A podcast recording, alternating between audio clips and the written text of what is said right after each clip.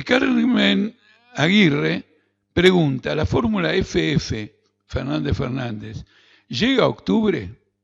Bueno, la pregunta no está bien formulada porque una vez que las distintas fórmulas se inscriben o las distintas listas se inscriben en junio para las PASO, eh, no pueden ser modificadas y a partir de ahí irán a octubre con la suerte que tenga cada uno, quien gane, quien pierda, y si alguna eh, no logra ir al balotaje o si finalmente hay un balotaje.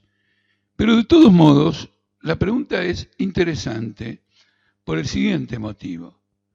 Porque en realidad todas las fórmulas políticas se encuentran en crisis.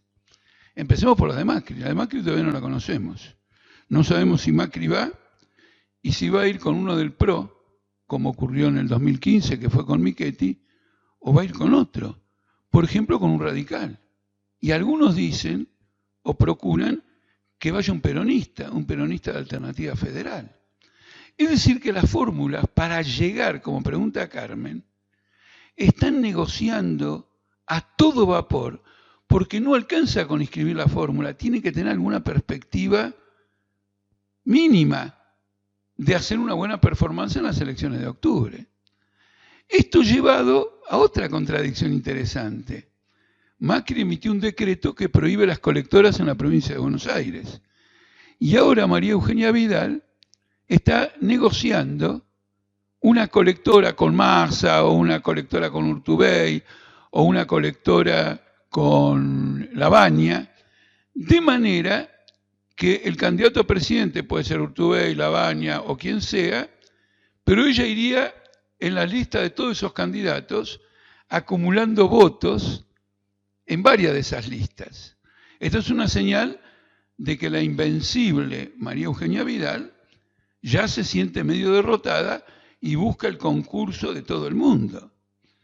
Pero si al mismo tiempo hace una cosa de este tipo, va a tener que resignar las candidaturas de muchos candidatos de Cambiemos a intendente e ir a elecciones en una colectora con candidatos a intendentes que estén al mismo tiempo en una lista peronista o que estén al mismo tiempo en una lista del PRO.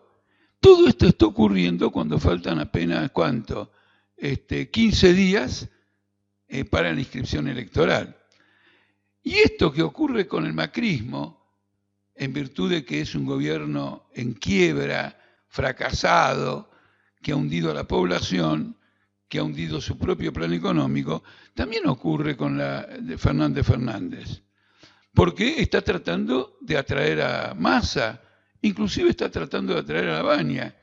Es decir, que tanto Macri como la fórmula kirchnerista están negociando este, con los mismos personajes que estarían dispuestos a ir a una lista o a la otra lista, no importa sus contradicciones, o finalmente en una lista independiente de estos dos.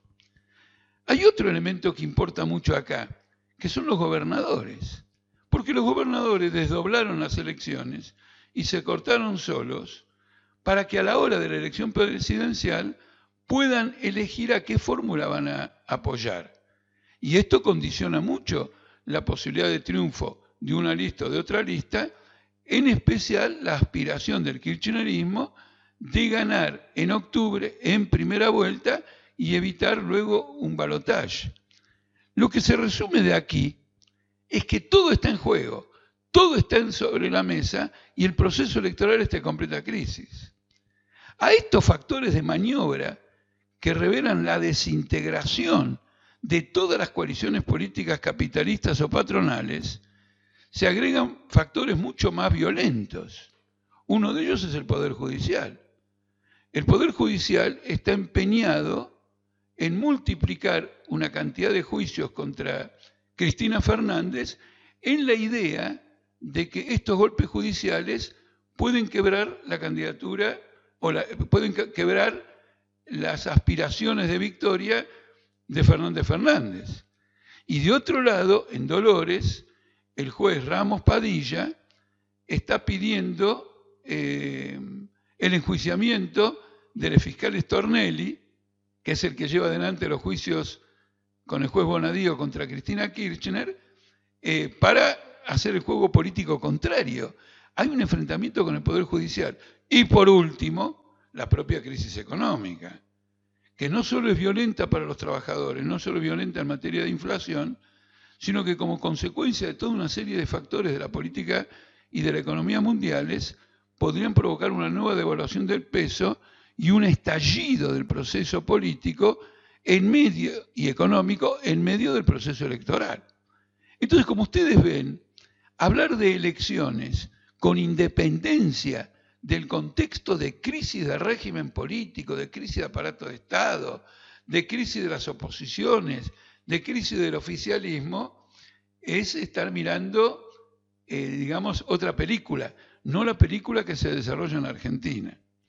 Indudablemente, una posición de izquierda, como la que defendemos en el Partido Obrero, el Frente de Izquierda, etcétera, expondrá esta tremenda incapacidad de estas coaliciones, sus divisiones internas, su incapacidad de formular un programa para salir de la crisis que tienen los trabajadores, y pondrá en evidencia que detrás de toda esta desintegración, sin embargo, hay un punto en común.